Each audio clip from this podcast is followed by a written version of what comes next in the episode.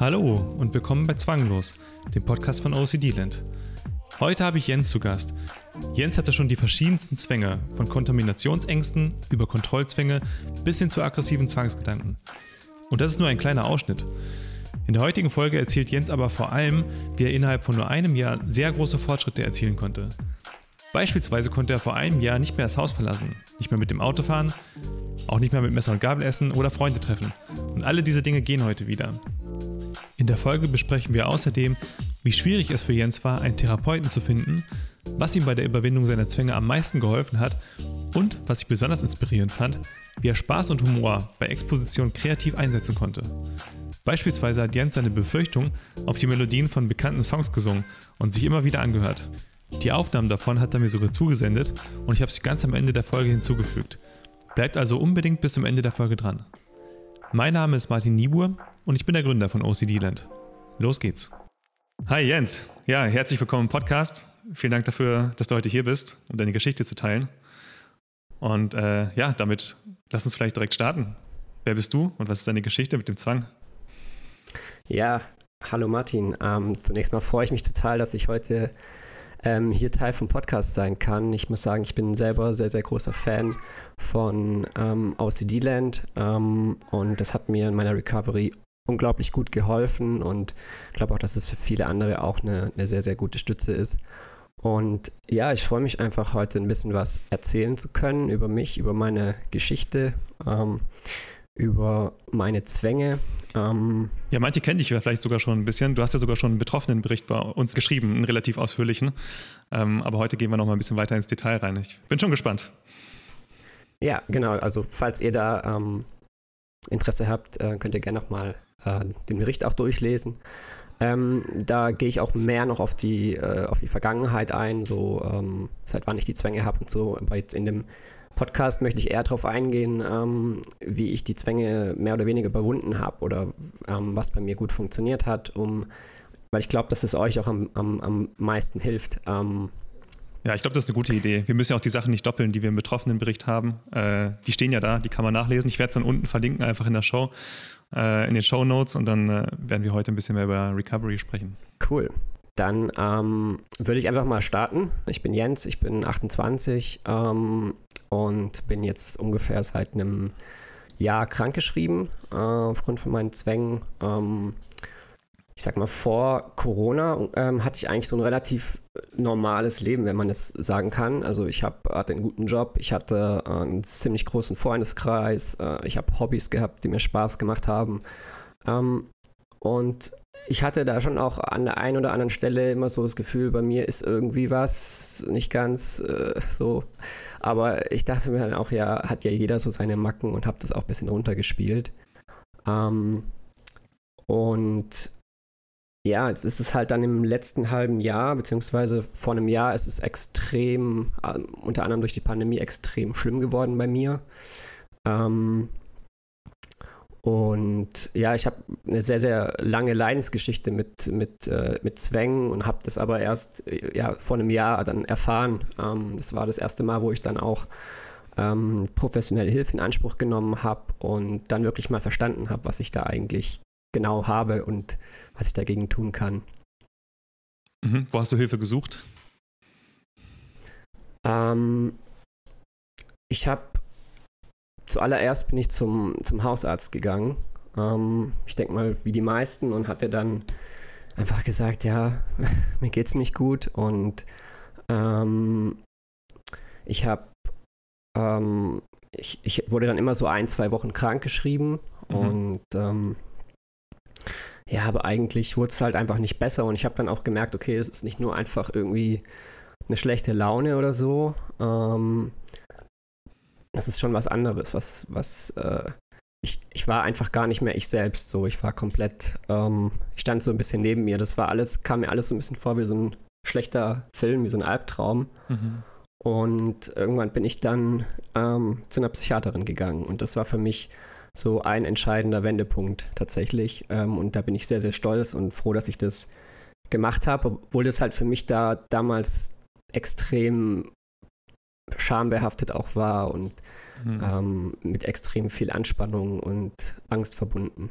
Hat dich dann der Hausarzt dahin überwiesen oder hast du dann selbstständig einfach mal gesucht, wo könnte ich jetzt hin? Ähm, tatsächlich über einen äh, guten Freund von mir, der hat, also wir hatten drüber gesprochen und der hatte auch hatte mir das auch geraten und er hat ja auch angerufen. Mhm. Also bin ich auch sehr, sehr dankbar, ähm, dass er da den ersten Schritt gemacht hat und hat er tatsächlich sehr, sehr kurzfristig ähm, einen Termin bekommen, hat da auch 20, 30 Mal am Tag angerufen. Ähm, und ja, dann hatte ich plötzlich innerhalb von, von ein, zwei Tagen dann einen Termin dort und ähm, das war richtig gut. Also die Psychiaterin war extrem gut, ähm, sehr kompetent, hat äh, relativ schnell auch erkannt, was ich habe. Ähm, es war dann auch so, ich habe, ähm, ich bin da hingegangen und ich dachte mir halt, also das muss ich vielleicht noch kurz erwähnen. Ähm, bei mir war es ähm, hauptsächlich, im, also so insgesamt würde ich sagen, hatte ich schon so, habe ich die Zwänge durchgespielt. Also ich hatte eigentlich schon so gut wie alle Zwänge, die man sich vorstellen kann. Ähm, hm, Steht auch in deinem Betroffenenbericht. Das ist schon, schon sehr, sehr viel. Ich glaube, der Betroffenenbericht, der heißt ja auch ein, ein bunter Strauß. Wie, war das? Ein, ein Strauß voller Zwänge oder irgendwie so? Ja, ja, genau. Ja. Also das könnt ihr euch gerne äh, nochmal genauer äh, ja. durchlesen.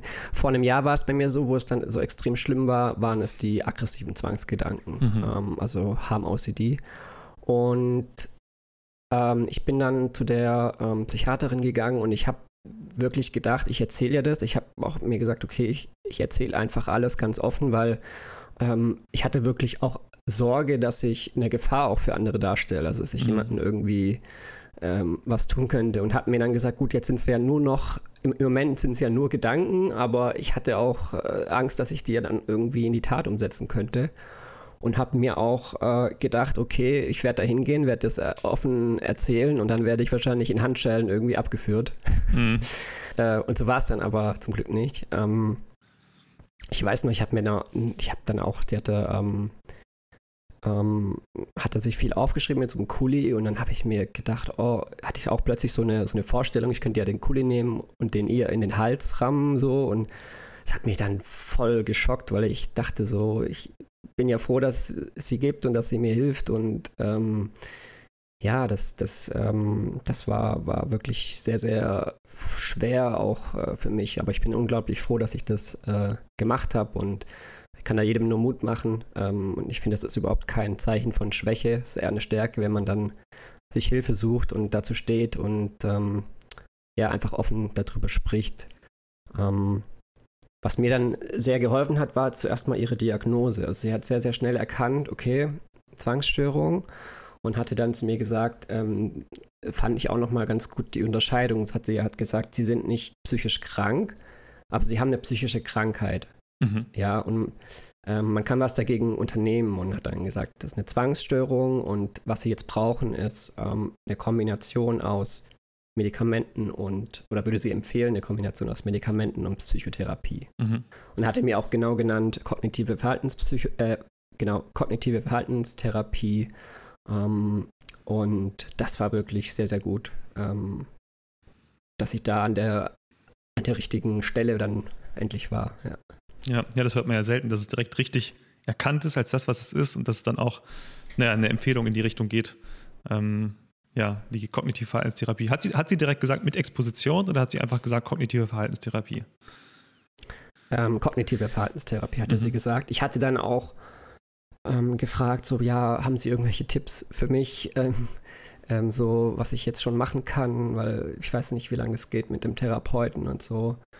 Ähm, und dann habe ich aber gefragt, was mache ich denn, wie soll ich denn mit den Gedanken umgehen oder mit den Ängsten? Und dann meinte sie, ja, Sie sollen das aushalten. Aber das lernen sie dann in der Therapie. Ich kann ihnen das jetzt nicht äh, komplett erklären. Und dann habe ich mir gedacht, wie, wie, wie aushalten? Ich will, ich will die loswerden, ja. Ich will, mhm. ich will wieder ein glückliches Leben haben. Ich will nicht mehr diese Gedanken haben, nicht mehr diese Ängste. Wieso, ich habe doch schon genug gelitten. So, wieso soll ich die jetzt nochmal aushalten? Ja, und heute verstehe ich, was sie gemeint hat. Aber sie hatte nur, äh, ja, sie hatte tatsächlich gesagt, eben, ähm, ich glaube, Exposition hatte sie noch nicht äh, genannt, aber kognitive Verhaltenstherapie. Ähm, und ja, dann bin ich auch über, unter anderem über aus the D-Land äh, auch drauf gekommen, dass, äh, ja, dass Ex Expositionen äh, das Mittel der Wahl sind und da unglaublich, ähm, unglaublich gut ähm, helfen oder ähm, ja, dass man Zwänge sehr, sehr gut mit Exposition behandeln kann. Mhm. Hast du dann direkt gesucht nach äh, einem Therapeuten?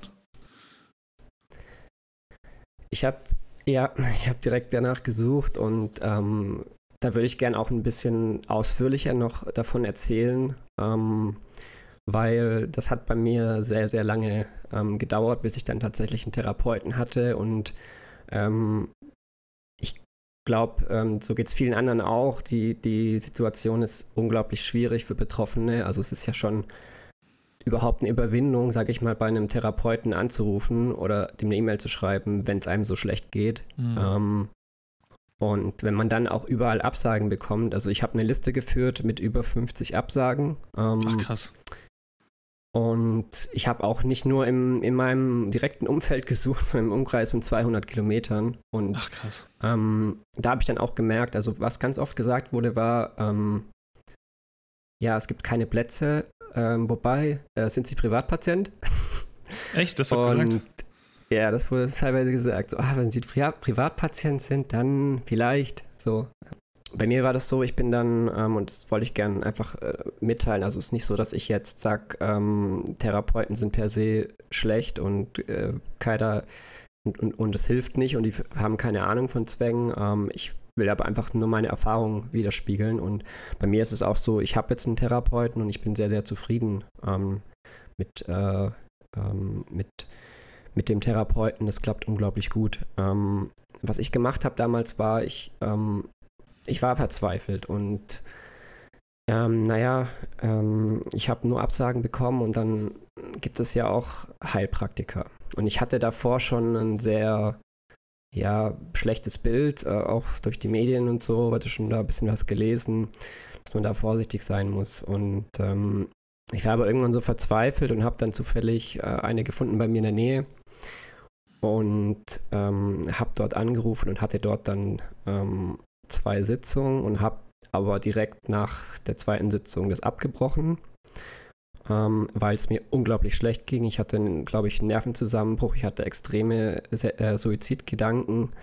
Ähm, das hat mir überhaupt gar nicht geholfen und ich glaube, die hat auch wirklich null verstanden, was Zwänge sind und wie man sie behandelt. Also es war so, dass ich hatte auch so ein bisschen den Druck, weil ich das ja selber gezahlt habe, ähm, dass ich möglichst schnell gesund werden soll, damit es mhm. nicht zu teuer wird. Ähm, und sie hat halt von der ersten Minute an meine Vergangenheit komplett durchwühlt. Also es war sehr tiefenpsychologisch. Und ähm, ich hatte dann auch mal gefragt, wollen wir nicht über die Zwänge und auch über die Gegenwart reden, so. Und dann meinte sie, nein, das ist viel zu früh. Wir müssen an die Wurzel von allem kommen. Mhm. Ähm, und die hatte auch so, ähm, so kleine Tierchen und so kleine Puppen äh, dem Behandlungszimmer. Und dann sollte ich da für meine Emotionen oder für mich irgendwie ein Tier raussuchen und dann erklären, warum ich jetzt dieses Tier bin. Ähm, und was mich am meisten äh, getriggert hat, war, dass sie dann irgendwann gesagt hat, so, ähm, wir haben einen neuen Termin ausgemacht und dann hat sie gesagt, wir treffen jetzt eine Vereinbarung. Ähm, und dann habe ich gesagt, gedacht, ja, okay, was für eine Vereinbarung? Hat sie gesagt, ich verlasse mich jetzt drauf, dass sie da kommen, also dass sie da äh, noch da, äh, da, sind, also sich halt nicht das Leben nehmen, sozusagen. Mhm. Und das hat mich total getriggert, weil ich dann halt dachte, okay, ich habe wohl wirklich Suizidgedanken oder es ist ja wirklich eine, eine, Gefahr, dass ich mir was tue, was ja aber auch nur ein Zwangsgedanke war. Und mhm. das hat mich sowas von verunsichert und ich, ich weiß noch, ich habe Nächte nicht geschlafen danach und habe dann ähm, zum Glück nach, dem, nach der zweiten Sitzung das abgebrochen. Warst du da schon so dahingehend informiert, dass du wusstest, okay, eigentlich sind Expositionen das Mittel der Wahl und konntest dann eigentlich schon beurteilen von, okay, viel über die Vergangenheit reden ist nicht das, was eigentlich leitliniengerecht empfohlen wird und konntest das deswegen auch beurteilen? Nicht, nee, nee, damit, damals noch nicht. Ich habe ähm, ich hätte es damals eigentlich auch schon selber machen können, nur mein Zwang hatte mir immer gesagt, du kannst dich doch wohl nicht selber therapieren. Also mhm. äh, da gibt es doch Experten für und äh, das schaffst du nicht. Und ich habe dem damals halt, glaubt, ich war total verunsichert und ich dachte halt, ich brauche unbedingt einen Therapeuten. Und ich hatte auch Angst einfach, weil es gibt ja auch wirklich viele Bücher und viele Quellen im Internet, wo halt einfach Sachen drinstehen, die halt überhaupt nicht stimmen. Ähm, mhm. Und ich habe deswegen auch, ich wusste halt nicht, welches Buch soll ich jetzt lesen und war total un unsicher. Und obwohl mir tatsächlich meine ähm, Psychiaterin auch aus The Land ähm, genannt hat direkt, dass, es, dass ich mir das anschauen sollte, hatte ich da erstmal äh, war ich da sehr vorsichtig und hatte da ähm, mhm. Respekt davor, weil ich dachte, okay, das gibt ja Experten, die das machen und hatte mich auch ähm, erst, sage ich mal, nach, äh, nachdem das mit den Therapeuten gar nicht ging, wirklich ähm, angemeldet bei OCD Land und habe dann sehr, sehr viel gelesen und habe dann auch mit eigenen Expositionen angefangen. Mhm.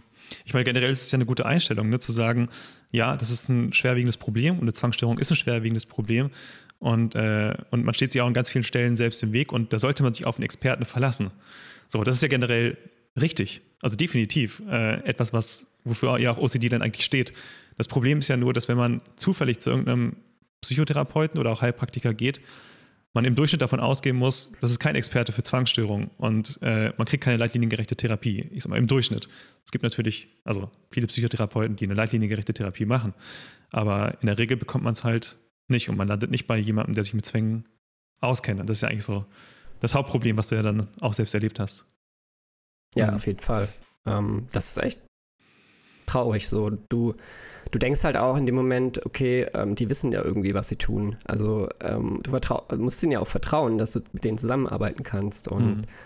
Ähm, das war für mich äh, wirklich sehr, sehr schlimm, dass ich da so negative Erfahrungen gemacht habe. Ähm, ich habe dann ähm, auch versucht, in eine Klinik reinzukommen, stationär und ähm, wollte da in die äh, Schönklinik, die, sie, die ja auch spezialisiert sind auf Zwänge und mhm. hatte da angerufen und dann hieß es, ähm, ja, sechs bis acht Monate Wartezeit und ähm, dann hieß es irgendwann, ja, ich kann über Weihnachten vielleicht ähm, in der Klinik kommen und ähm, habe ich gesagt, okay, ähm, ist jetzt nicht schön über Weihnachten, aber mache ich und habe dann aber tatsächlich eine Absage bekommen ähm, von der Klinik, was mich auch ein bisschen gewundert hat. Ich dachte halt, es ist eigentlich schon, dass das eigentlich klar geht. Ähm, meine Psychiaterin hat den Bericht hingeschickt und dann wurde das aber abgelehnt. Ähm, anscheinend war mein Schweregrad irgendwie nicht ausreichend,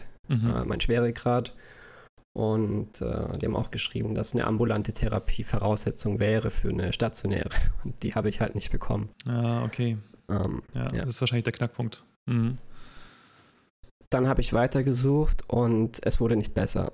Mhm. Also ich, ähm, ich hatte dann zwei Therapeuten ähm, gefunden, die beide Verhaltenstherapeuten waren, soweit ich weiß. Und ähm, äh, die Erfahrung bei beiden war sehr, sehr ähnlich. Also die waren beide, ähm, ähm, ich finde, sehr, also die waren sehr konfrontativ. Ähm, sie waren ähm, so sehr autoritär. Sie haben mich so ein bisschen so von oben herab behandelt und waren auch so sehr kühl und distanziert. Mhm. Und ähm, das hat von der ersten Sekunde an gar nicht gepasst. Also ich war bei dem einen Therapeuten und hatte dann, also ich habe die, Frage, hab die Frage gestellt, ähm, wie die Therapie denn abläuft, was die Ziele sind. Und dann hat er nur gemeint, sie stellen die falsche Frage. Okay. Und dann habe ich gemeint, wie, wie, wie meint sie das? Sagt er, ja, das wollen immer alle Zwangspatienten wissen. Die wollen immer alles wissen, aber ist egal. Äh, die einzige Frage, die sie stellen sollten, wäre, ob eine ambulante Therapie bei, dir, äh, bei ihnen ausreicht. Und dann habe ich gesagt, ja, was würden Sie dann sagen? Und er hat gesagt, ja, dann würde ich sagen, nein. Und dann habe ich halt okay. echt gedacht, wollte mich jetzt irgendwie alle verarschen. Also äh, irgendwie, ich kriege keine stationäre Therapie und kriege, weil ich dafür eine ambulante Therapie machen sollte und bei der ambulanten Thera ein ambulanter Therapeut sagt, dass ich eine stationäre Therapie machen soll. Also irgendwie ähm, war, das, war das ganz, ganz schlimm. Und ich dachte dann halt wirklich so, ich bin irgendwie ein hoffnungsloser Fall, ja, weil er mhm. auch gesagt hat, so, okay, ambulant reicht einfach nicht bei, bei Ihnen. Mhm. Ähm, so, und ich hatte auch das Gefühl, er will mir einfach nicht helfen. Also mhm. das kam auch so ein bisschen durch. Aber es ist ja eine legitime Frage eigentlich, also zu fragen, was wird genau in der Therapie gemacht. Ähm, ich meine, am Ende ist es, also es wird ja auch immer wieder gesagt, eigentlich ein, ein Verhältnis auf Augenhöhe im Sinne von, ja, man kann natürlich seine Fragen stellen. Natürlich sind die Rollen irgendwie verschieden. Ne? ähm, klar, der Therapeut halt in der Regel das Wissen, aber äh, Fragen zur Behandlung, naja, ist ja so ein Patientenrecht eigentlich zu erfahren, was denn jetzt genau gemacht wird. Ja, auf jeden Fall. Also mhm. ähm, ich, ähm, ich verstehe den Ansatz auch nicht, nicht ganz, ähm, mhm. was er damit irgendwie erreichen wollte. Ähm, er hatte dann auch ganz plump gefragt, ob ich eine Freundin habe. So mhm. Einfach aus, aus der Luft gegriffen. Und dann habe ich gesagt, nee. Und dann hat er gemeint, ja, warum nicht? habe ich halt gesagt, ja, ich habe da halt meine Vorstellung, es muss halt perfekt passen und so. Und ähm, er hat gemeint, ja, was sie da beschreiben, ist Disneyland. So, und hat dann auch noch gemeint, und das hat mich dann auch sehr getroffen. Ja, so wie ich das hier sehe, müsste ihre Freundin ja auch einige Macken, die sie haben, akzeptieren. So, so in die Richtung. Okay, ja. Und ist arg. Ich verstehe den Ansatz, wie gesagt, nicht ganz, weil, ähm, also ich, ich finde, also ich finde eine Konfrontation ohne Erklärung der Methode und der Therapieziele macht doch irgendwie keinen Sinn. Ist doch eigentlich einfach nur unnötige Qual für den Patienten, weil ähm, wenn der Patient nicht versteht, wie das Ganze funktioniert ähm, und nicht abgeholt wird, dann funktioniert das Ganze nicht. Also ja, und so, das hat jetzt auch nichts mit einer Konfrontation im, im therapeutischen Sinne zu tun. Ne? Also ich ja, meine, ja. Exposition ist ja immer freiwillig. So, das nicht freiwillig zu machen, äh, ist nicht zielführend. Und das ist ja auch, also nee, das hat ja gar nichts mit der Exposition für Zwangsstörungen auch zu tun. Das ist, äh, ich meine, ja, man, ich denke, es macht Sinn, die Frage zu stellen, einfach lebt man in einer Beziehung? Ja, einfach nur, um zu wissen, wer ist die Person, die einem gegenüber sitzt, als Therapeut auch. Ähm, aber das andere hört sich schon ein bisschen übergriffig an, würde ich jetzt mal sagen. Ja, ja, auf jeden Fall. Also Aha. das war sehr übergriffig und ähm, er hatte sich auch gar nicht informiert. Ich hatte ihm vorab Informationen geschickt und er hatte Fragen gestellt, wo ich studiere. Und dann habe ich gesagt, ich arbeite seit drei Jahren. Also er hatte sich auch überhaupt gar nicht informiert. Und mhm. ähm, das fand ich auch ein bisschen, bisschen schade. Und dann war ich eben bei. Ähm, also da hast du nicht anderen, weitergemacht?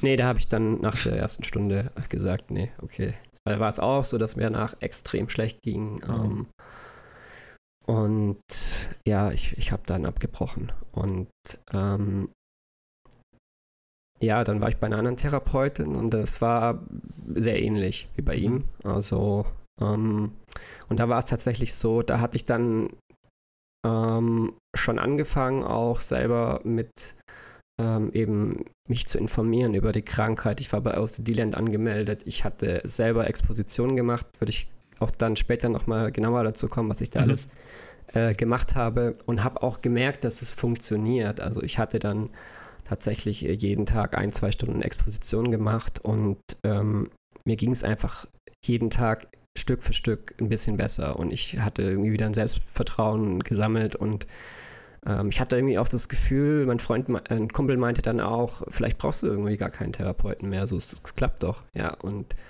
ähm, ich war mir aber auch unsicher und dachte, ja, wäre schon besser und so und bin dann nochmal zu einer Therapeutin gegangen und da hat mir dieser ähm, Blogbeitrag sehr geholfen ähm, von Off the D-Land, ähm, ähm, worauf man achten sollte bei, äh, bei Therapeuten. Oder das sind ja auch drei gezielte Fragen, die man Therapeuten stellen sollte. Mhm. Ähm, und ja, bei der einen Frage hat äh, sich die Therapeutin direkt angegriffen gefühlt, hatte ich so das Gefühl. Ähm, da habe ich gefragt, ob sie einfach ganz offen gefragt, ob sie Erfahrungen mit der äh, Behandlung von Zwangspatienten hatte. Und dann meinte sie, ist sie total auch ein bisschen äh, wütend geworden und hat gemeint, ja, aber das ist egal. Und sie meinte dann auch, sie stellen die falschen Fragen. Äh, und meinte dann, wissen Sie eigentlich, wie lange das dauert, bis man äh, Therapeut wird? Und denken Sie, ich habe keine Ahnung? Oder mhm. ähm, so hat sich dann sofort angegriffen gefühlt und muss, äh, ich weiß auch nicht, das war ähm, hat sich da dann irgendwie gerechtfertigt und ich dachte mir, das ist ja nur eine Frage. Also ich muss ja irgendwie auch ein Bild bekommen vom Therapeuten und wissen, wer mir da gegenüber sitzt. Und dann ist es doch eine legitime Frage. Ja, das ist ja auch eine Frage. Ich meine, diese drei Fragen, die kommen ja aus dem Buch vom, äh, aus dem Buch von Burkhardt, Zänge bewältigen, ein, Mut, ein Mutmachbuch. Und äh, ich meine, wenn ein Experte, der Burkhardt, Tschupka schön, äh, wenn der sagt, diese Fragen sollten Sie stellen, dann sind das legitime Fragen, die man stellen sollte. Denke ich auch. Und ja, wenn man sich dann dadurch angegriffen fühlt, dann äh, hat man da vielleicht auch einen wunden Punkt vielleicht getroffen. Ja, ja, nee, das war wirklich äh, gar nicht gut. Mhm. Ähm, ich hatte dann auch erzählt, äh, dass ich andere Erstgespräche schon hatte und das, das hat ja auch nicht gepasst. Dann hatte sie gemeint, ähm, es ist aktuell wohl ziemlich schwer, einen Therapeuten zu finden, aber für sie ja nicht. Mit 50 Und, Absagen. Ja, mit 50 Absagen. Und äh, ich hatte ja noch keinen Therapeuten so. Und ähm, ich weiß noch, das Erstgespräch bei ihr ging 20 Minuten. Und nach 20 Minuten ähm, bin ich gegangen. Also ich habe sie gefragt, äh, nach 20 Minuten haben sie noch Fragen? Und dann meinte sie, nee. Äh, und habe ich gesagt, ich habe auch keine Fragen. Und dann meinte sie, ja, was heißt das jetzt? Und dann habe ich gesagt, ja, das heißt, dass ich meine Therapie bei einem anderen Therapeuten machen werde, auf jeden Fall nicht bei Ihnen und wünsche Ihnen einen schönen Tag. Mhm.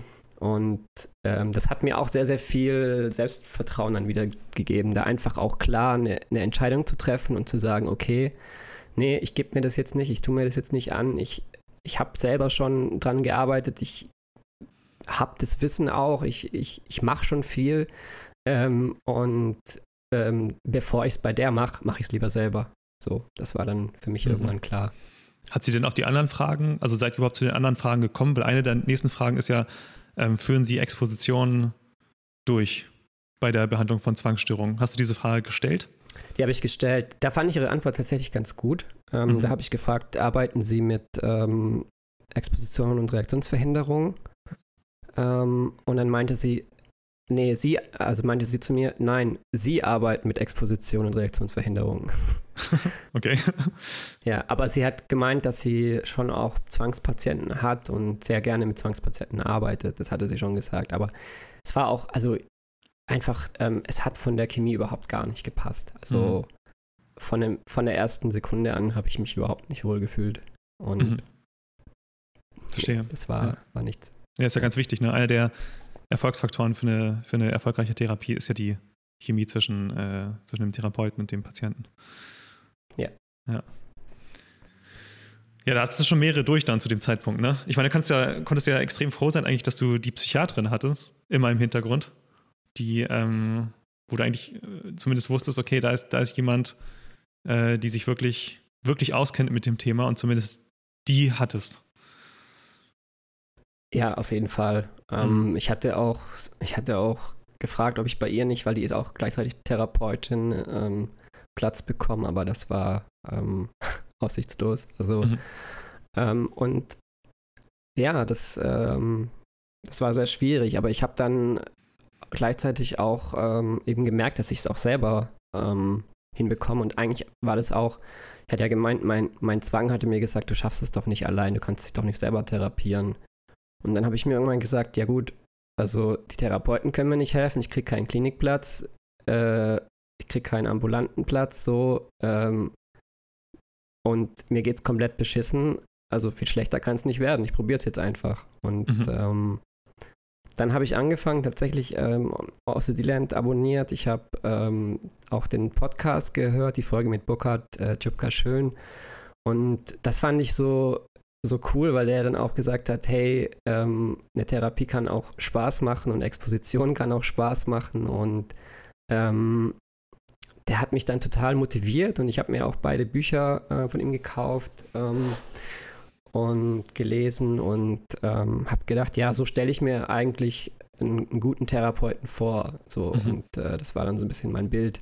Und äh, mittlerweile habe ich auch einen Therapeuten gefunden, ähm, der sehr, sehr gut zu mir passt, wo es von der ersten Sekunde an gepasst hat. Ich habe sofort gemerkt, so, der hat eine lockere Art, der hat Humor, ähm, der kennt sich mit Zwängen aus. Der hat ja auch gleich in der ersten Stunde erzählt von ähm, dem rosaroten Elefanten und hat gesagt, so, man kann nicht Gedanken stoppen oder es geht nicht. Er, er arbeitet strukturiert nach Leitlinie und ähm, ja, war total motivierend und war irgendwie, hat ja auch Humor, hat dann auch, ich habe ihm von meinen aggressiven Zwängen erzählt und dann hat er gelacht und hat gesagt, äh, hat mich gefragt, ob, ob, ob er gerade Ziel von, von meinen äh, aggressiven Zwängen ist und hat dann aber auch gelacht und war sehr, ähm, also komplett anders wie, wie die anderen Therapeuten und Ja, aber dann hat Ähm, sich die Suche doch gelohnt. Also wirklich, ich meine, ich meine, das, die wissenschaftlichen Studien zeigen ja auch, es, nur diese leitliniengerechte Psychotherapie macht Sinn und am besten halt noch im, im, äh, mit einem guten Verhältnis zwischen äh, Therapeuten und zwischen äh, ja, Patienten. Und etwas anderes zu machen, naja, führt halt nicht zu einer systematischen Verbesserung der, der Symptome. Und ja, ich würde mich dann aus dem Fenster lehnen und würde dann sagen, ja, das, das bringt dann wahrscheinlich irgendwie auch nichts, sich auf eine Therapie einzulassen, die wissenschaftlich nicht evaluiert ist in ihrer Wirksamkeit. Und ja, auf jeden Fall. Mhm. Ja. Ähm, auf jeden Fall. Also was, ähm, was da halt auch, ähm, ja, wie gesagt, hat sehr, sehr gut gepasst. Ähm, und er, also bei allen anderen war es so, ich hatte auch schon erzählt, dass ich selber viel lese und Expositionen mache und da war dann immer, ah, sie denken, sie schaffen das allein.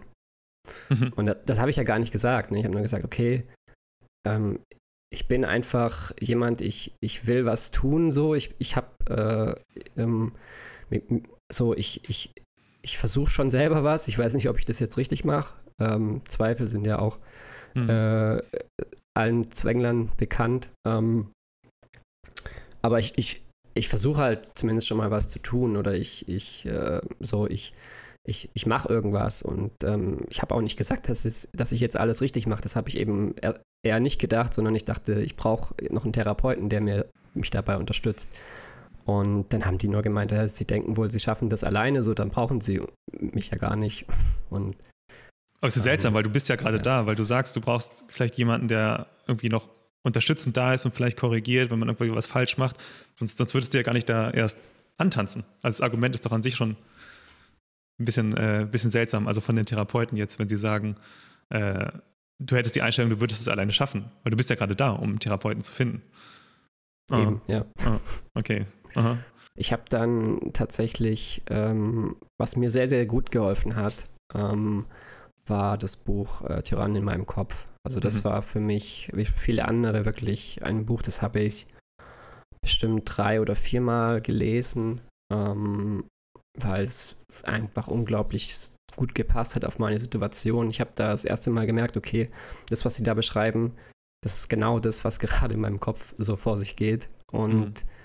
es machte einfach unglaublich viel Sinn. Und ähm, ich habe da auch total viel Motivation rausgezogen und habe gedacht, okay, komm, ich probiere das jetzt einfach mal aus. Ähm, ich habe angefangen, ähm, zuerst äh, so eine Zwangshierarchie zu, zu erstellen. Also ich habe ähm, gedacht, okay, ich, ich kümmere mich erstmal um meinen schlimmsten Zwang und es war ähm, zu der Zeit waren das die aggressiven Zwangsgedanken. Mhm.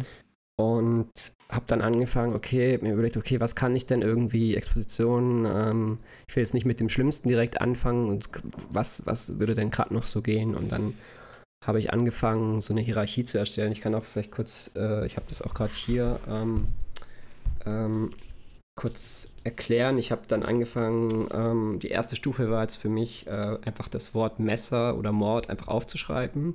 Mhm. Ähm, das war sowas, das hat eine Anspannung ausgelöst, aber ich, ich konnte es aushalten. Und ähm, dann habe ich angefangen, Messer und Waffen zu zeichnen. Ähm, ähm, dann habe ich die Schublade mit, den, mit dem Besteck in der Küche aufgemacht für 10 Sekunden, also bis 10 gezählt und wieder zugemacht. Und das 50 Mal am Tag oder so. Und, also das Messer vorher ähm, komplett vermieden?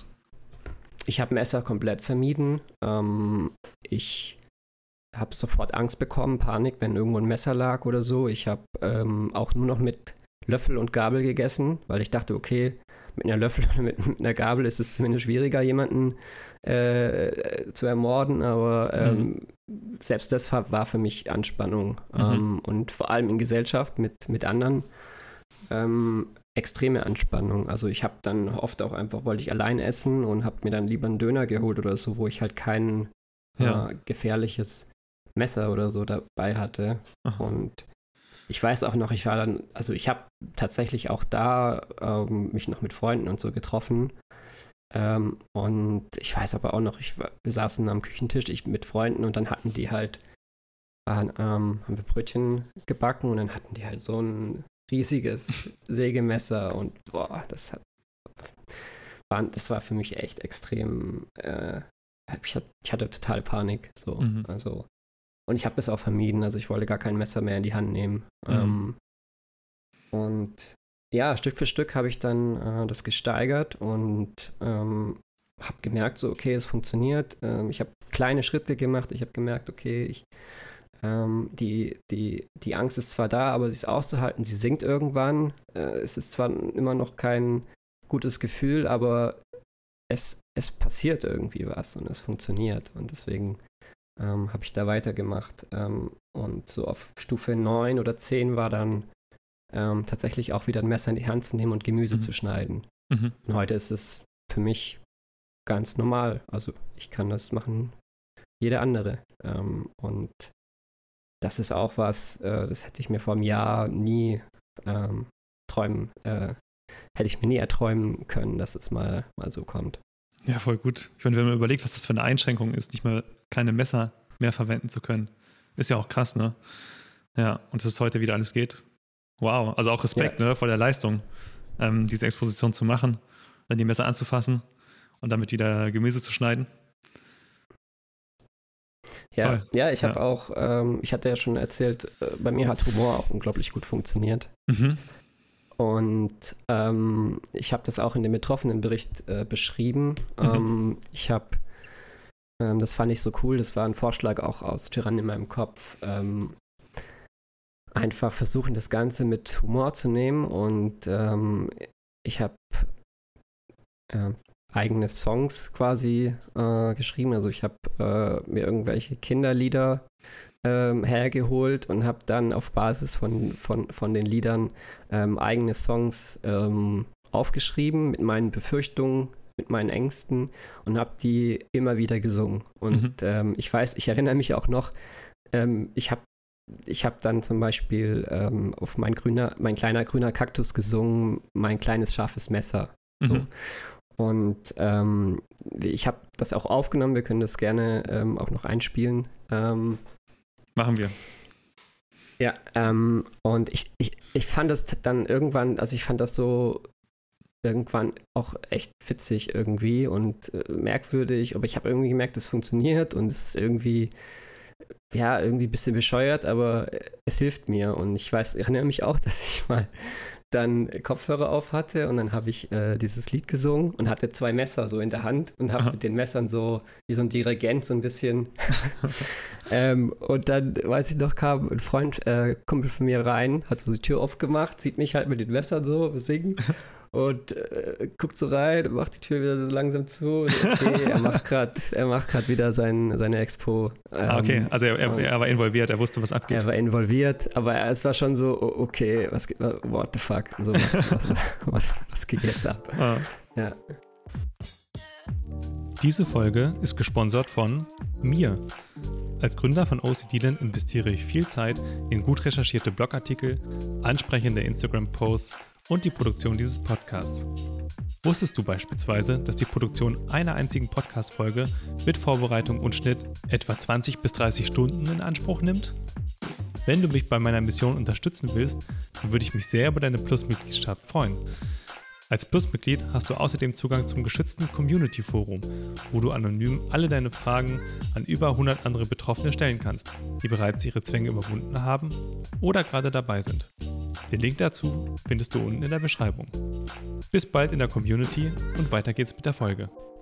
Ah ja, spannend. Ähm, du hast ja vorhin schon ein bisschen angesprochen, was dir viel geholfen hat, also vor allem Tyrannen in meinem Kopf. Was waren denn noch so Dinge, die dir, wo du jetzt sagen würdest, das hat dir am meisten geholfen? Ich glaube, du hast sogar gesagt, das hat dir am meisten geholfen, Tyrannen in meinem Kopf. Gibt es da noch welche Sachen? Ähm, also was mir halt auch unglaublich gut geholfen hat, war einfach ähm, mal krank geschrieben zu werden für mhm. längere Zeit. Mhm. Weil ähm, ich dann einfach so ein bisschen runterkommen konnte. Ich hatte halt sonst immer nur die Arbeit im Kopf. Ähm, und auch dieses, ich wurde dann nur wöchentlich krank geschrieben und dann dachte ich immer, oh, ich wäre so gern mal irgendwie vier Wochen raus oder so. Und es war für mich auch immer so eine Anspannung, überhaupt eine E-Mail zu schreiben, hey, ans Team, ich bin noch weiter krank. Und äh, die haben auch gefragt, wann kommst du denn wieder? Und ich war in dem Modus, okay, ich muss schnell wie, so schnell wie möglich wieder arbeiten. Mhm. Und dann irgendwann zu wissen, okay, die, die, ich habe auch die Psychiaterin gefragt, wann kann ich denn wieder arbeiten? Hat sie gesagt, das ist jetzt nicht entscheidend, so dass sie müssen erst wieder gesund werden oder es muss ihnen erst wieder besser gehen. Und wir machen dann eine Wiedereingliederung und das, das braucht Zeit und ähm, machen Sie sich keinen Druck und so. Und ähm, ja, das war für mich ähm, sehr, sehr gut. Und ähm, ja, wir haben eben zum einen Tyrann in meinem Kopf, war das erste Buch, was ich gelesen habe. Ähm, dann ähm, ist das Bügeleisen wirklich aus von den gleichen ähm, Autoren. Die Bücher von Burkhard, Chipka Schön fand ich sehr, sehr gut.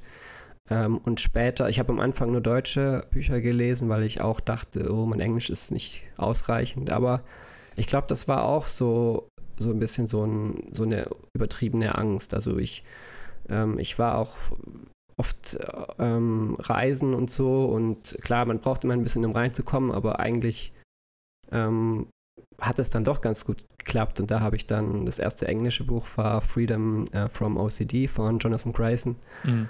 Das war unglaublich gut, also die anderen Bücher waren auch gut, aber da hatte ich wirklich das Gefühl, so hier wird hier, hier, hier ist wirklich jemand, der, der seit über 30 Jahren damit arbeitet, der wirklich jede mögliche Form von Zwängen irgendwie schon kennt und behandelt hat und für jede, für jede Form irgendwie eine, eine, eine ähm, ja, eine Idee hat eine, für eine Exposition oder weiß, wie man, wie man sie behandeln kann.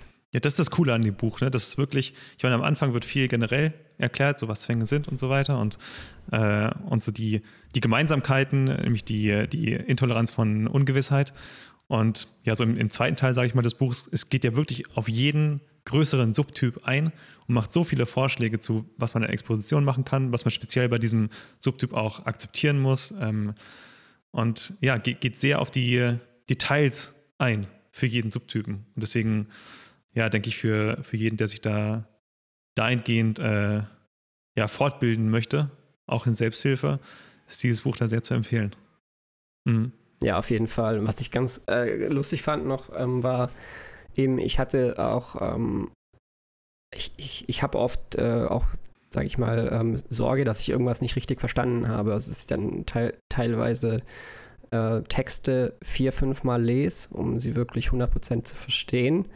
Und ähm, ich hatte am Anfang auch Sorge, dass ich das nicht wirklich verstehe und dachte mir, oh, da muss ich jetzt jedes Wort irgendwie nachschlagen und ähm, habe dann gehört, also er hat dann selber gesagt, dass das auch ein, ein, ein, ein ähm, Zwang ist, dass man mhm. versucht, alles so 100% zu verstehen.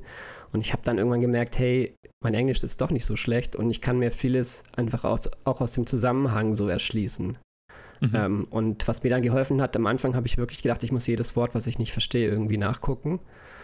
Und dann habe ich irgendwann gesagt, nee, ähm, das ist jetzt auch schon zwanghaft und habe dann einfach die Wörter gesammelt, also wirklich zuerst mal geguckt, okay, ergibt es irgendwie Sinn aus dem Zusammenhang und kann ich es mir erschließen. Ähm, und wenn es nicht geklappt hat, habe ich mir die Wörter aufgeschrieben, habe gesammelt, bis es 20 Wörter waren und habe dann einmal nachgeschaut. Mhm. Ähm, und oft war es aber so, dass ich eigentlich äh, schon eine, eine, eine, ziemlich genaue Idee hatte und mir die, äh, die, die Bedeutung eigentlich aus dem Zusammenhang dann erschließen konnte. Ja. Spannend, spannend. Ähm, welche Exposition hast du denn, äh, oder wie, wie hat dich der Grayson jetzt bei deinen Zwängen auch noch inspiriert, jetzt was gewisse Expositionen angeht? Fällt dir da direkt um, was ähm, ein? Ja, gute Frage. Ähm, was ich cool fand, war, ich habe ähm, ich habe also aktuell noch viele so Kontrollzwänge mhm. und ich fand diese eine Geschichte so so so so cool ähm, mit dem Penny. Ähm, da hat er von einem ähm, Betroffenen berichtet, der ähm, immer alles irgendwie wenn er jetzt äh, aufsteht, muss er immer nochmal 15, 20 Mal kontrollieren, ob er alles mitgenommen hat. Und der hatte dann ähm, zu ihm gesagt, ja, das hilft ihm ja. Und dann meinte der Grayson, wie, wie meinst du das? Oder so. Und dann hat er gesagt, ja, ich habe einmal einen Penny, habe ich einmal gesehen, ähm, der, der dann auch lag von mir. Und den habe ich mitgenommen. Und dann hat der Grayson gemeint, ja, also super, den kannst du dir jetzt einrahmen. Und ähm, äh, hast jetzt einen Paddy äh, bekommen dadurch. Ne? Und hast auf der anderen Seite halt unglaublich viel Zeit äh, und Energie und Angst äh, damit verbunden gehabt, mhm. ähm, immer zu kontrollieren. Und äh, der spricht ja auch immer von diesem Kosten-Nutzen-Verhältnis. Und mhm. das war für mich auch irgendwie ziemlich cool. Ähm, und was ich dann auch tatsächlich gemacht habe, hat er gemeint, ähm, er würde äh, Leuten, die Kontrollzwänge haben, einfach empfehlen, absichtlich mal ein paar Cent liegen zu lassen tatsächlich und das auszuhalten. Mhm. Und das habe ich dann ein paar Mal gemacht und habe mir gedacht, ja gut, das kostet mich jetzt ein paar Cent, aber auf der anderen Seite ähm, sind es nur ein paar Cent und mir ist es viel mehr wert. Äh, mir ist meine psychische Gesundheit viel mehr wert als ein paar Cent und meine Recovery und das hat mir sehr, sehr gut geholfen. Ja. ja. Worüber wollen wir noch reden? Ähm, Exposition, willst du noch ein bisschen zu Exposition ausführen oder wollen wir, ich glaube, du hattest vorher gesagt, du hast eine Liste, was du vor einem Jahr nicht konntest, was du heute aber kannst. Wollen wir darauf ein bisschen eingehen? Ja, sehr gerne. Ähm, genau, ich habe mir gedacht, weil man das oft vergisst, ähm, ich kann heute wieder viele Dinge tun, ähm, von denen ich äh, vor einem Jahr hätte nur träumen können. Ähm, und es ist ich bin da auch unglaublich stolz und ich wollte mir das einfach mal aufschreiben, weil man, ähm, ja, weil man da einfach auch äh, sieht, was, was Exposition bringt und was, was man erreichen kann, wenn man irgendwie motiviert ist und dran arbeitet. Und ähm, am Ende sind es tatsächlich Dinge, die für jeden anderen ganz normal sind, ja. Ähm, aber für mich waren sie sehr, sehr lange Zeit äh, nicht mehr normal oder ich konnte sie nicht mehr tun. Ähm, ich ich gehe es einfach mal kurz durch, mhm. ähm, die Liste. Das ähm, wäre zum einen, ich konnte, wo es mir so schlecht ging, ich konnte das Haus nicht mehr verlassen. Ähm, ich konnte kein Auto mehr fahren. Ich konnte nicht auf irgendwie Konzerte oder Festivals gehen. Ähm, ich konnte, wie ich vorher schon gesagt habe, nicht mit Messer und Gabel essen, vor allem nicht in Gesellschaft mit anderen. Ähm, ich konnte ähm, keine Freunde oder kaum Freunde treffen. Ich konnte nicht mehr in die Sonne gehen und, und, und schwimmen. Ich konnte, äh, ja, ich konnte nicht mehr arbeiten, nicht mehr reisen. Ähm, ich habe meinen Geburtstag nicht gefeiert, obwohl ich das eigentlich immer ganz cool finde, wenn dann Freunde kommen und so. Ähm, ich konnte keine, meine Hobbys nicht mehr, meinen Hobbys nicht mehr nachgehen. Also zum Beispiel keinen Fußball mehr spielen oder äh, Gitarre, also keine Musik mehr machen und ähm, ja, ich, wo ich auch sehr, sehr stolz bin, ist, dass ich überhaupt mein Studium abgeschlossen habe, weil ich mittlerweile weiß, dass es mit unglaublich vielen Zweifeln und Zwängen verbunden war und gerade bei meiner Bachelorarbeit hatte ich so oft die, diesen Gedanken, dass ich irgendwie falsch zitiert habe und das dann irgendwie ein Plagiats, äh, mhm. ähm, Plagiat, Plagiatsvorwurf irgendwie gibt und ich ins Gefängnis komme und so. Mhm. Ähm, und ja, das ist echt eine, eine lange Liste, ne? Und ähm, ja, es ist auch noch, auch noch so Themen wie äh, Sexualität ähm, oder ähm, dass ich über die Krankheit sprechen kann. Also offen, das äh, hätte ich vor einem Jahr, ich wollte das immer geheim halten, ich wollte das immer möglichst vermeiden, äh, darüber zu sprechen, weil ich mich so unglaublich geschämt habe. Und äh, da jetzt einfach drüber zu stehen und zu sagen, okay, äh, das ist ein Teil von mir, ähm, das ist meine Krankheit. Ähm, und ja, ich, äh, ich, ich spreche da einfach offen drüber und ich möchte einfach, ähm, dass das mehr zur Normalität wird, dass mehr drüber gesprochen wird, dass, ähm, dass es sowas einfach gibt und ähm, dass es nicht einfach nur eine schlechte Laune ist, sondern eine ernsthafte Krankheit. Ja, das ist toll, dieser, dass du das teilst mit uns. Auch, ähm, also die Sachen, die du aufgezählt hattest, die du nicht mal machen konntest, die kannst du heute alle wieder machen. Ja. Wow. Das, das ist ja eine krasse, eine krasse Lebensveränderung. Wieder, das ist einfach schön, dass alles wieder geht. Und das, das zeigt ja auch, dass es, dass es funktioniert und dass es möglich ist. Und so viele Leute sind hoffnungslos und fühlen sich genau so, wie du dich jetzt vielleicht vor einem Jahr gefühlt hast. Und ich glaube, das ist einfach eine tolle Botschaft für die zu hören, so hey, so mit der richtigen, mit der richtigen Methodik ist es möglich, die Sachen wiederzubekommen. Ja, und das, ich finde es ja, auch einfach so schade, so auf dem Internet zu lesen von, ja, das ist chronisch nicht therapierbar, weil es einfach nicht stimmt. Also, weißt du, ein, ein, gewisser Teil von dieser Aussage ist halt, ist halt richtig. Ja, es ist chronisch im Sinne von, es geht nie hundertprozentig ganz weg. Aber das heißt ja nicht, dass das Leben jetzt für immer vorbei und furchtbar ist. Und ja, ähm, kannst du vielleicht auch noch ganz kurz sagen, wie, wie es dir generell heute damit geht? Ich meine, es ist bestimmt nicht jeder Tag irgendwie leicht. Aber hast ja auch schon angedeutet, es ist anders als vor einem Jahr. Ja, auf jeden Fall. Also klar habe ich auch heute noch schlechte Tage. Ähm, ich habe auch heute noch Zwangsgedanken, aber ähm, meine Einstellung dazu ist eine andere. Und ähm, ich, ich merke auch, dass ich oft noch in die Falle tappe, dass ich, ähm, gerade wenn ich irgendwie im Urlaub bin oder in, entspannen will oder Spaß haben will, dass sie, und dann ein Zwangsgedanke kommt, dass ich mir dann denke, oh nee, jetzt ist der schon wieder da und ich dachte, ich hätte es eigentlich schon überwunden. Mhm. Und da ist aber immer der Knackpunkt, weil es soll gar nicht das Ziel sein, dass die, diese Gedanken und die Gefühle verschwinden. In gewisser Weise sind Gefühle ja auch wichtig, ähm, weil sie auf unsere Bedürfnisse hinweisen, weil sie uns irgendwie eine Richtung geben. Ähm, und ich finde, ich habe auch gelernt, zu meinen Gefühlen zu stehen oder das auch, ähm, auch anderen zu äußern, wenn es mir mal irgendwie nicht gut geht oder so. Das ist unglaublich wichtig für das eigene Wohlbefinden. Ähm, und was ich aber gelernt habe, war einfach, dass man eine andere Einstellung dazu äh, entwickelt. Ne? Also ich, ich finde es teilweise mittlerweile sogar witzig, ähm, was für Gedanken kommen. Ähm, also ich hatte letztens den Fall, ich habe einem Kumpel was erzählt über einen anderen Freund und hatte dann plötzlich Sorge, ich hätte jetzt ein Geheimnis verraten, durfte ich das überhaupt weitererzählen? Und dann hatte ich diesen Gedanken so, okay, ich, ich steche den jetzt einfach ab, dann kann er es nicht weitererzählen.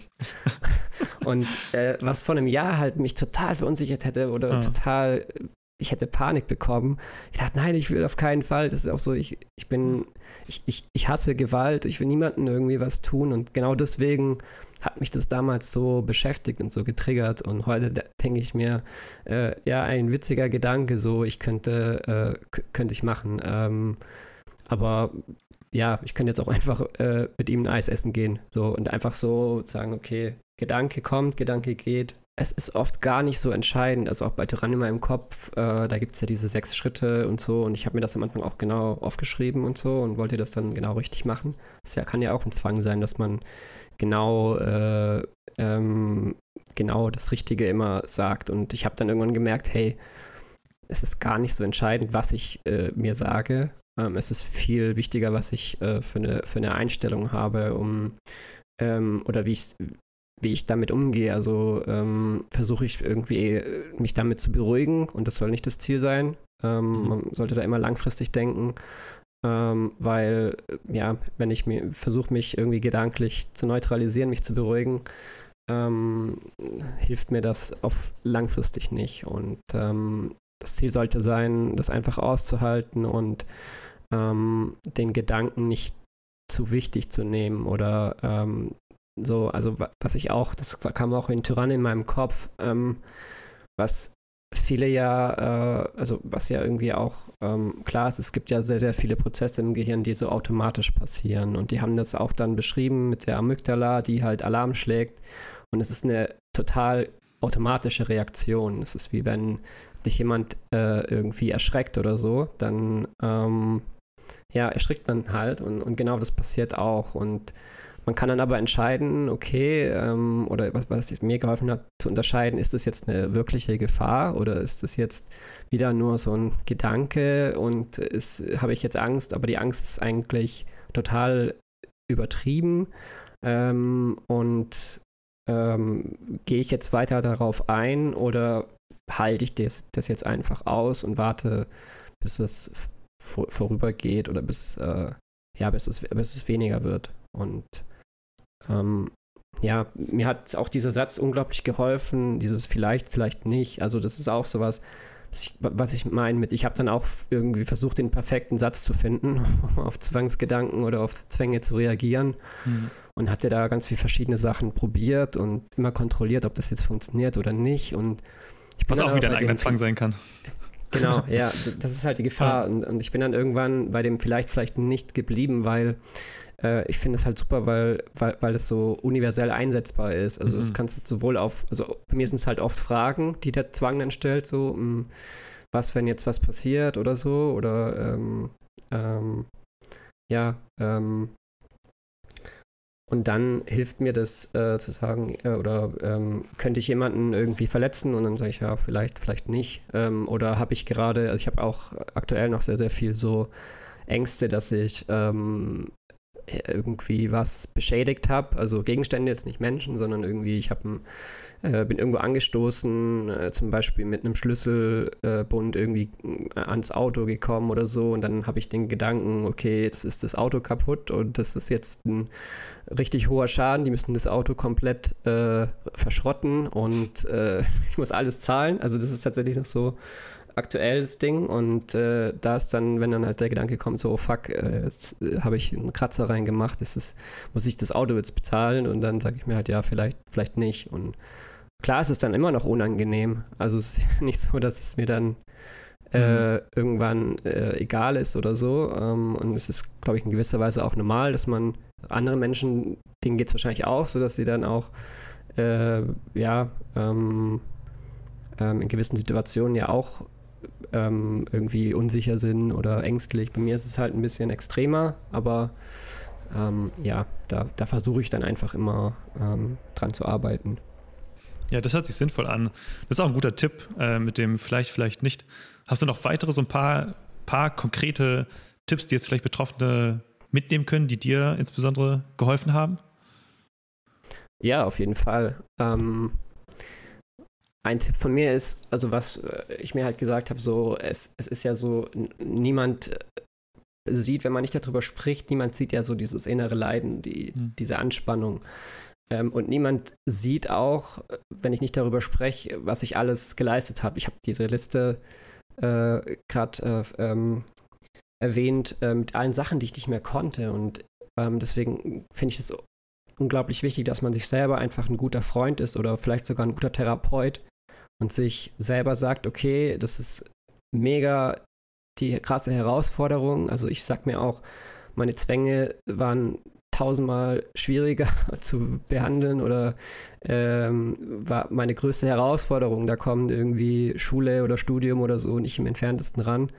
Ähm, obwohl die natürlich auch mit den Zwängen verbunden waren, ja. Mhm. Aber jetzt gerade so dieses letzte Jahr, das ist, das war für mich das, das äh, äh aller Größte, was ich in meinem Leben irgendwie geschafft habe, da offen drüber zu sprechen und deswegen auch zu sagen, hey, also ähm, sei dein eigener Therapeut, versuch dich irgendwie selber ein bisschen zu coachen oder ähm, dich zu unterstützen, belohne dich. Also gerade wenn du Expositionen gemacht hast, das ist natürlich, es macht, also es kann Spaß machen, aber es ist auch anstrengend und äh, es kann auch echt schmerzhaft sein, aber ähm, was mir dann geholfen hat zu sagen danach, okay, ich lege mich einfach hin eine halbe Stunde oder ähm, ich meditiere, ich belohne mich, ich esse, gehe ein Eis essen, irgendwas machen, was, was mir ja ähm, Spaß macht, ja, dass ich dann auch weiter die Motivation habe. Ähm, und ja, was mir halt auch geholfen hat, war, ich habe äh, mir irgendwann gesagt, ja, der, der Zwang ist irgendwie so der beste Lügner, den ich kenne. Also mhm. bei mir war es halt so, meine Kernangst, das ist ja auch äh, was, ich habe äh, geguckt, was ist so meine Kernangst und dann habe ich ähm, drüber nachgedacht und bin drauf gekommen, okay, meine Kernangst ist eigentlich so meine Familie, meine Freunde und meine Freiheit so zu verlieren, also allein irgendwie isoliert im Gefängnis zu sein. Mhm. Und dann habe ich so drüber nachgedacht und habe gedacht, naja, eigentlich hat der Zwang mir genau das alles genommen, als er mich davor beschützen wollte. Ja, also im Prinzip hatte ich das alles schon durch, dass ich isoliert war zu Hause, keine Freunde getroffen habe, weil ich Angst hatte, ähm, äh, sie anzustecken oder so. Und ähm, dann habe ich mir irgendwann gedacht, ja, wenn du ganz, es gibt ja auch den Spruch, wenn irgendwann ganz tief gefallen bist, kannst du nichts mehr verlieren oder kannst du nicht tiefer fallen. So, und dann dachte ich mir, ja gut, ähm, eigentlich hat er mir genau das alles schon genommen, was, was er mir äh, äh, wovor er mich eigentlich beschützen wollte. Deswegen so kann ich, äh, kann ich eigentlich nichts verlieren. Und ähm, ja, das hat, äh, hat mir sehr, sehr geholfen. Und ähm, es ist aber auch so, dass Rückfälle natürlich immer kommen werden. Also ähm, ist jetzt auch nicht so, dass ähm, ich gar keinen gar keine ähm, Rückfälle mehr habe, aber bei mir ist es halt so, ich versuche dann, und das ist vielleicht auch noch ein Tipp, ähm, jede Drucksituation, jeden Zwangsgedanken, jede Angst irgendwie zu, zu nutzen und zu sagen, okay, ähm, wie kann ich da draußen Exposition machen? Mhm. Ähm, also ich habe äh, zum Beispiel ähm, mit diesen Beschädigungsgedanken. Letztens war ich bei Freunden und dann, ähm, ich hatte eine teure Sonnenbrille gekauft und ich bin dann mit der Sonnenbrille schön, die haben eine relativ niedrige Decke, an der ich hatte die mir hochgesteckt und bin dann schön an der Decke entlang geschrammt und ähm, das hat mich total getriggert, weil ich zuerst zum einen dachte, jetzt ist die Wand wahrscheinlich kaputt. Nicht die äh, Sonnenbrille, sondern ab, die Wand. Abgerissen werden. Ja, beides. Und auch ja. gleichzeitig die Sonnenbrille, die ich jetzt neu gekauft habe, die teuer war. Ja. Und ähm, dann habe ich gedacht, okay, wie kann ich da draußen eine Exposition machen? Und dann habe ich, äh, also es war auch so, es waren eigentlich kaum Kratzer zu sehen. Also ich habe es nicht gemerkt, wenn ich die Brille auf hatte, aber es waren schon Kratzer da. Ich habe dann äh, mit dem Handy eine, eine, eine Aufnahme gemacht ähm, mit Licht und ganz nah und habe das dann ganz groß ausgedruckt, diese mhm. Kratzer, und habe mir das dann eingerahmt und auf den Schreibtisch gestellt und gesagt, Ach, okay. Uh ähm, ich mache da jetzt eine Exposition raus. Ich, äh, ich versuche mich daran zu gewöhnen. Und irgendwann fand ich es dann irgendwie witzig, weil ich habe auch, äh, also wenn ich die Brille auf hatte, habe ich es gar nicht gemerkt. So. Und ähm, mir hat das dann klar war das unangenehm, aber es hat mir dann irgendwie geholfen, auch zu sagen, okay, nicht, das Problem war jetzt nicht, dass ich daran geschrammt bin, sondern das Problem sind jetzt gerade meine Gedanken, meine übertriebenen, meine Ängste und ähm, ich versuche daraus irgendwie ähm, was zu lernen oder eine Exposition zu machen und ähm, also genau das Gegenteil, was der Zwang sonst verlangt. Der Zwang würde sonst sagen, hier ist ein weiterer Trigger, okay, eine weitere Sache, die man vermeiden muss. Und du sagst, okay, ein weiterer Trigger, eine weitere Möglichkeit zur Exposition. Auf jeden Fall, ja. Ja, ja.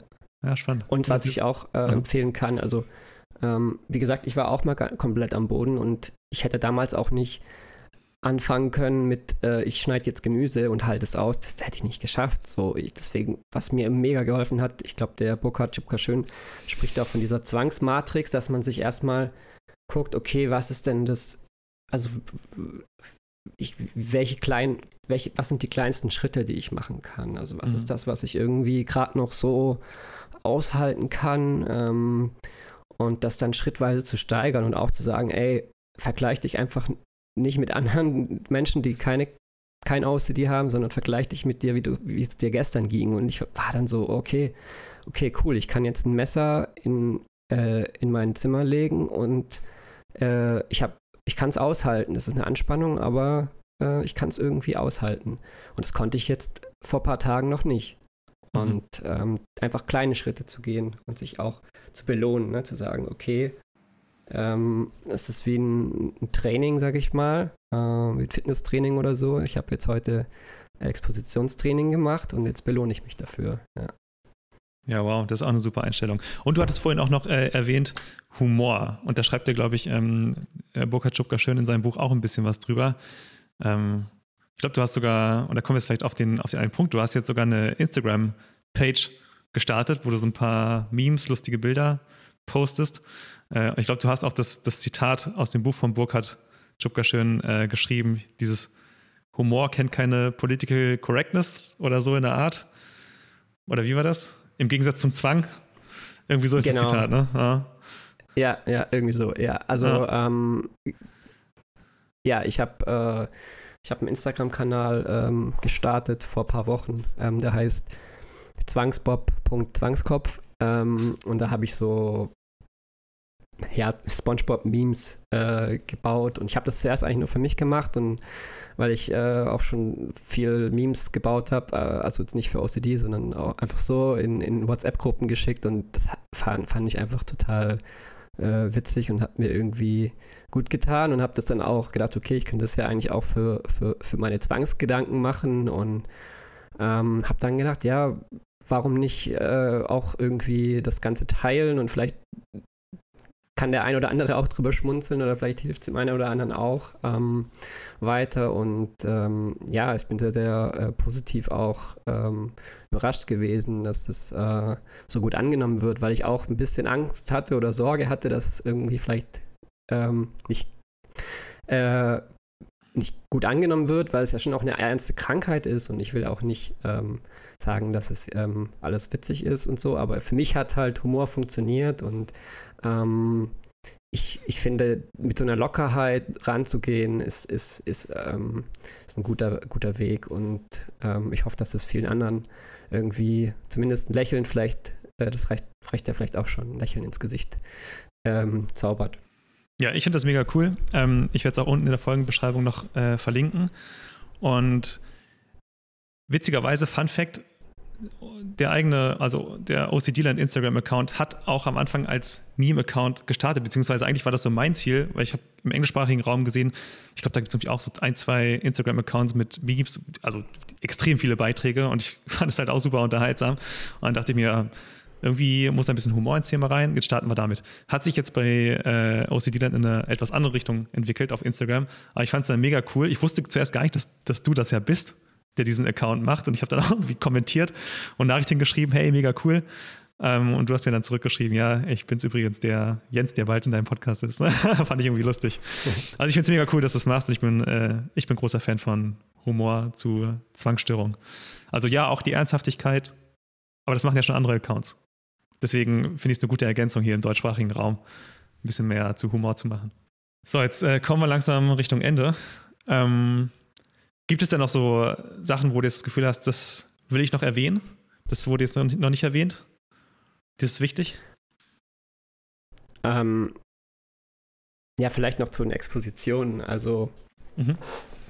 ähm, ich glaube, dass das vielen auch äh, weiter, weiterhilft ähm, zum Thema Humor. Also ich habe, da muss ich vielleicht nochmal kurz äh, erzählen, ich habe ähm, zum einen ja meine aggressiven Zwangsgedanken oder meine aggressiven Zwänge damit ähm, sehr, sehr gut behandeln können. Ich hatte auch einen anderen Zwang, das ist so eine Mischung, würde ich sagen, aus Kontaminationszwang und sexuellem Zwang. Also dass ich halt ähm, Angst hatte, mich irgendwie im Genitalbereich zu berühren oder auch ähm, nach ähm, ähm oder mich auch entsprechend nicht ausreichend äh, ähm, gereinigt habe oder so nach, nach, dem, äh, nach dem Sex und dass dann äh, irgendwie Frauen schwanger werden können, wie so eine äh, ansteckbare Krankheit oder so. Ähm, und da habe ich auch, und das habe ich mir jetzt auch letztens wieder gehört, das fand ich so bescheuert und so witzig. Da habe ich ähm, auch einen Song äh, draus gemacht oder ähm, geschrieben auf, ähm, auf Meine Oma fährt im Hühner. Nee, ähm, genau, auf Ich habe ein, Knall, äh, hab ein knallrotes Gummiboot, war das, genau. Mhm. Ähm, und ja, das, äh, ja, das ist so, so bescheuert und äh, so, dass äh, ich, ich habe ähm, tatsächlich den Zwang sehr, sehr gut damit überwunden.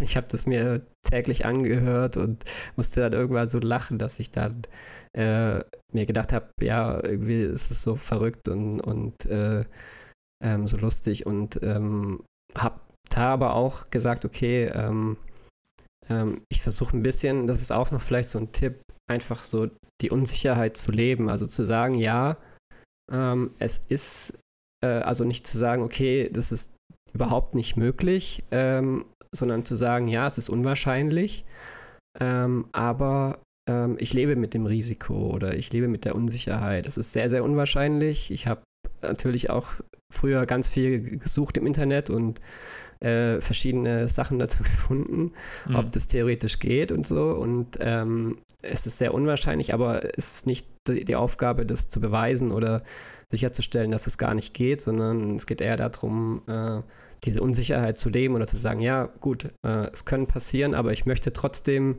äh, Dinge tun, ähm, die ähm, ich möchte nichts vermeiden, ich möchte das trotzdem weiterhin tun und ähm, ja, genau. Und äh, ein anderer Zwang, äh, da habe ich auch noch einen Song draus gemacht, ist ähm, ich habe so eine Art Pipi-Zwang mal gehabt, äh, dass ich Angst hatte, wenn ich irgendwie gerade auf in einem Restaurant bin, auf einem teuren Sessel oder so, dass ich versehentlich da auf den Sessel uriniere. Mhm. Und ähm, ja, da habe ich dann ähm, auf Basis von Meine Oma fährt im Hühnerstall Motorrad einen Song gemacht und das, äh, das war auch ziemlich bescheuert. Und ähm, da habe ich aber auch als Exposition dann ähm, tatsächlich hatte dann gedacht, ich muss mir irgendwie, das wäre dann wahrscheinlich die Zwangshandlung gewesen, ich muss mir irgendwie irgendwas, äh, Taschentücher oder so vorne in die Unterhose reinstecken, dass das nicht passiert. Ähm, und ich habe dann aber gesagt, nee, das mache ich nicht. Und ich gehe sogar noch einen Schritt weiter. Ich ziehe jetzt absichtlich ähm, nur noch Jogginghosen an, weil da hatte ich immer die Angst, dass es da leichter durchgeht als durch eine mhm. Jeans oder so. Und ähm, halt es aus und habe teilweise auch mich in die Bahn gesetzt, da hatte ich den Zwang auch oft und habe dann fünf, sechs Mal dieses Lied gehört und habe dann irgendwann einfach so selber nur noch lachen oder mir dann auch gedacht, ja, äh, kann, kann passieren. Ähm, und es gibt ja aber auch gerade ältere Menschen, die haben das Problem wahrscheinlich wirklich. Ah. Ähm, und ähm, das ist dann auch okay und ähm, im Zweifelsfall wischt man es halt ab. So, also ich konnte das dann irgendwie, ähm, konnte damit dann deutlich besser umgehen, auf jeden Fall. Ja, wow, echt, echt äh, toll mit den ganzen Songs. Also ich, ich fand es auch mega cool, als du den äh, betroffenen Bericht geschrieben hattest und ich dann bei dieser Sektion war, wo es halt viel um Humor ging, viel um ja, um diese Songs, äh, Liedtexte, die du geschrieben hast, da dachte ich mir so, ja, das ist schon geil. Das, das ist irgendwie, äh, das hat mir gefallen. Das hat mir sehr, ja, hat mir sehr gefallen, als ich das gelesen habe. Weil das ist einfach so ein, ja, man, manchmal muss man dem, dem Zwang ja richtig mit so, mit so einem Twist begegnen. Man muss es so entweder komplett auf die Spitze treiben, was du ja auch mit den Songs dann gemacht hast, oder mit Humor nehmen, oder ich meine, dem einen hilft das eine, dem anderen das andere. Aber das habe ich auch schon, ja, mehr, mehrfach auch gelesen. Einen Song draus machen. Auch mal, auch was ich mal gelesen hatte, war mal einen Zeitungsartikel zu schreiben wie man seine Tat quasi in die, äh, wie man sein, seine Gedanken in die Tat umgesetzt hat und dann schreibt am nächsten Tag eine Zeitung darüber. Und dann soll man so einen hypothetischen Ze Zeitungsartikel schreiben, ähm, wie das dann passiert ist. Und sobald man das dann schreibt, ist es oft so, dass es einem witzig vorkommt. Weil's ja, ja, das habe ich auch gemacht tatsächlich. Mir so meine schlimmsten Befürchtungen aufgeschrieben. Und ähm, ja, ich habe das ein bisschen gewürzt mit schwarzem Humor. Ich habe dann auch geschrieben, äh, ich habe äh, alle meine Freunde irgendwie umgebracht und habe danach hatte ich Mordshunger und bin dann erstmal essen gegangen. Mhm. Genau, das, äh, das fand ich lustig, ja. habe das auch dann total überdreht und geschrieben, ich hätte mir dann aus den, äh, aus den Teilen, die hätte ich dann ins Fleisch, Fleischwolf gedreht und dann Süppchen draus gemacht. Also wirklich so und äh, komplett überdreht. Und ähm, da merke ich, habe ich auch gemerkt, ich habe wahnsinnig äh, wahnsinnig äh, große Fantasie ähm, mhm. in beide Richtungen. Ähm, und da konnte ich die Fantasie oder die Kreativität nutzen, um, um tatsächlich mal ähm, dem Zwang irgendwie äh, was entgegenzusetzen. Und sonst war es so, dass sie immer in die andere Richtung ging und mich eher ähm, diese Katastrophengedanken dann kamen. Also ich habe mir auch schon gedacht, ich könnte wahrscheinlich sehr gut irgendwie im, im, äh, im irgendwie bei, bei so einem Sicherheitsmanagement oder so arbeiten, weil ich halt ständig immer alle möglichen Gefahren durchgehe und was passieren könnte mhm. und so. Mhm. Ähm, ja. Ich, ich fand das auch cool. Der, ich glaube, der Grayson hat das auch in dem Buch geschrieben von, ja, der Unterschied zwischen äh, Stephen King, der so viele, ähm, ich weiß nicht, wie nennt man diese Kategorie, Thriller, äh, Horror, Bücher schreibt, wo halt auch so viel Gewalt drin vorkommt und jemandem, der aggressive Zwangsgedanken hat, ist, dass Stephen King viel Geld damit macht, mit diesen Gedanken. Ja. Ja, ich meine, kommen wir ja wieder darauf zurück. Jeder hat diese Gedanken am Ende des Tages. Und äh, klar, jemand mit einer Zwangsstörung, für den ist das eine Bedrohung, ja, solange die Zwangsstörung untherapiert ist. Oder man nicht den richtigen Umgang damit erlernt hat. Aber für so jemanden wie Stephen King, ja, der schreibt halt Millionen Bestseller damit, mit den gleichen Gedanken. Das fand ich auch einen, einen ja, coolen, ja. coolen, Hinweis, eigentlich auch wieder mit so einem Twist. Äh, so ein Gedanke mit ja. so einem Twist. Hm. Ja, ja, fand ich auch mega. Also, das habe ich mir dann auch gedacht. Ne? Es, es, es, muss ja auch immer Leute geben, die. Also, ich habe äh, tatsächlich dann damals den Gedanken gehabt, wo es mir so richtig schlecht ging und diese aggressiven Gedanken so schlimm waren, dass ich halt. Ähm, ich habe mich zuerst dagegen gewehrt, habe sie weggedrückt und dann sind sie immer wieder gekommen. So, das ist ja das klassische äh, äh, Muster. Und äh, irgendwann habe ich denen geglaubt und dann habe ich.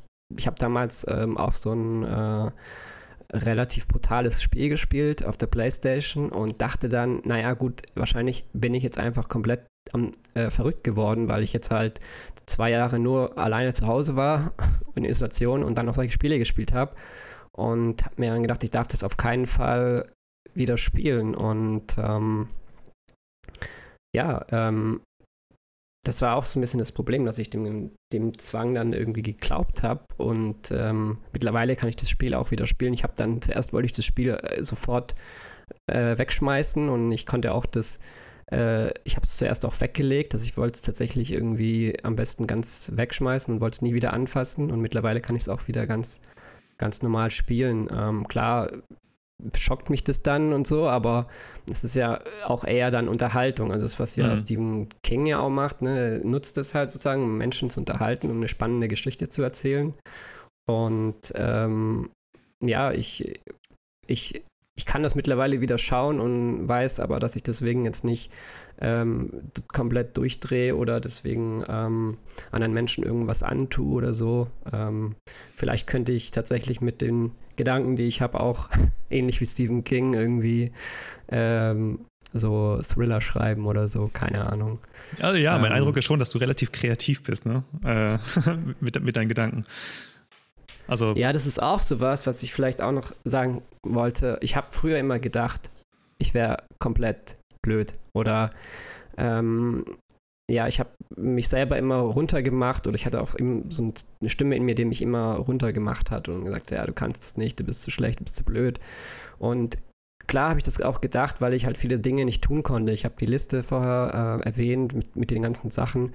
Und jetzt habe ich aber gemerkt, naja, nee, ähm, es ist halt irgendwie einfach nur meine Wahrnehmung ist so ein bisschen verzerrt. Also ich, ähm, ähm, ich bin nicht blöd und ähm, ich habe halt eine, eine Krankheit und, ähm, und das hat mir auch irgendwie geholfen, das mal wieder so richtig zu stellen oder zu sagen, ja, ich bin jetzt nicht komplett, komplett blöd mhm. ähm, und unkreativ und langweilig, sondern ähm, ja, ähm, ich bin schon ähm, ganz kreativ und auch zu sagen, okay, was ähm, stolz zu sein und auch zu sagen, okay, ich kann, ich kann auch ein paar, ein paar Dinge ganz gut. Ähm, und das hilft mir auch. Also gerade am Selbstvertrauen, da arbeite ich aktuell auch stark mit dem Therapeuten dran. Ah ja, ja, okay. Okay, so, jetzt kommen wir langsam zum Ende. Ähm, ich habe immer eine letzte Abschlussfrage. Und zwar, was möchtest du jemandem raten, der jetzt gerade erfahren hat, dass er oder sie unter einer Zwangsstörung leidet? Also der vielleicht diesen Podcast hört und merkt so, uh, ja, da habe ich mich jetzt richtig wiedergefunden. Ich weiß noch gar nichts über Zwänge, ich habe überhaupt null Ahnung. Ähm, du bist jetzt jemand, der, wo man sagen kann, dass extreme Fortschritte gemacht. Was würdest du so jeder, so einer Person sagen? Um, ähm, ich will der Person sagen, hey, pass auf. Ähm, das Gute ist, du kannst was dagegen tun. Ja. Ähm, das heißt aber auch, dass niemand anders dir diese Arbeit abnimmt. Ne? Also ähm, am besten ist es, du bekommst äh, einen Experten an die Hand, der dich dabei unterstützt, aber am Ende musst du selber was tun. Es ist harte Arbeit, aber es lohnt sich. Und ähm, das war das, was ich eben gemeint habe. Du bist, äh, auch wenn es dir vielleicht gerade so vorkommt, nicht dümmer oder schlechter als andere Menschen. Ja, im Gegenteil. Ähm, das ist auch so was, was ich gelernt habe, dass ähm, Menschen mit Zwängen überdurchschnittlich intelligent sind. Ähm, das einfach nur ähm, gar nicht sehen. Also ähm, denken, dass sie irgendwie blöd sind oder so. Ähm, das stimmt nicht. Und ähm, ich kann dir nur Mut machen, du schaffst es ähm, auf jeden Fall auch, ja.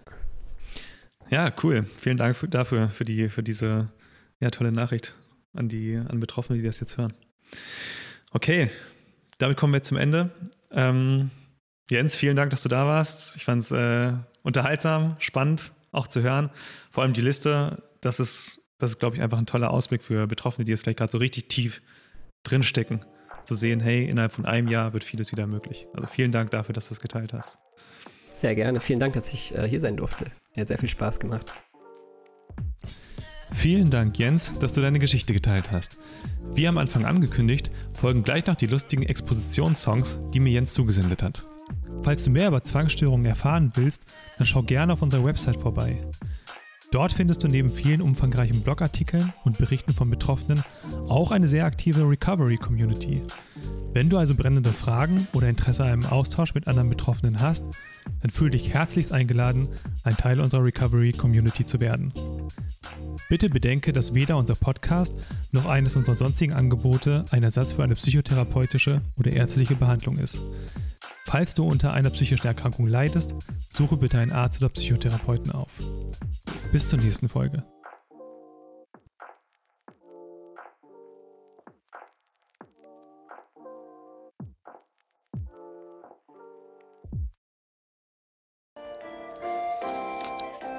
Messer, ganz scharfe, so 20 Arten. Von groß bis klein sind scharf und spitzig, leisten sich heute die kleinsten Leute. Das will ich alles gar nicht wissen. Mein kleines scharfes Messer liegt vor mir auf dem Tisch. Holleri, holleri, hollero. Was brauche ich eine Knarre? Was brauche ich eine Axt? Holleri, holleri, hollero. Und wenn ein Bösewicht was Ungezogenes spricht, dann hol ich raus mein Messer und das sticht, sticht, sticht. Mein kleines scharfes Messer liegt vor mir auf dem Tisch. Holleri, holleri, hollero. Meine Pipi, die spritze ich im Strahl auf Sofa, auf Sofa, auf Sofa. Meine Pipi, die spritze ich im Strahl auf Sofa. Meine Pipi verteile ich jetzt überall. Verteile meinen Samen in der Stadt, ja, das ist mir voll egal.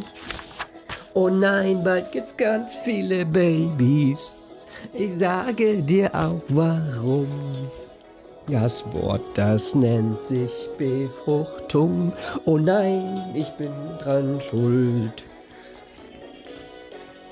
Ich bin jetzt Papa von vielen Kids. Oh nein, was hab ich denn da bloß getan?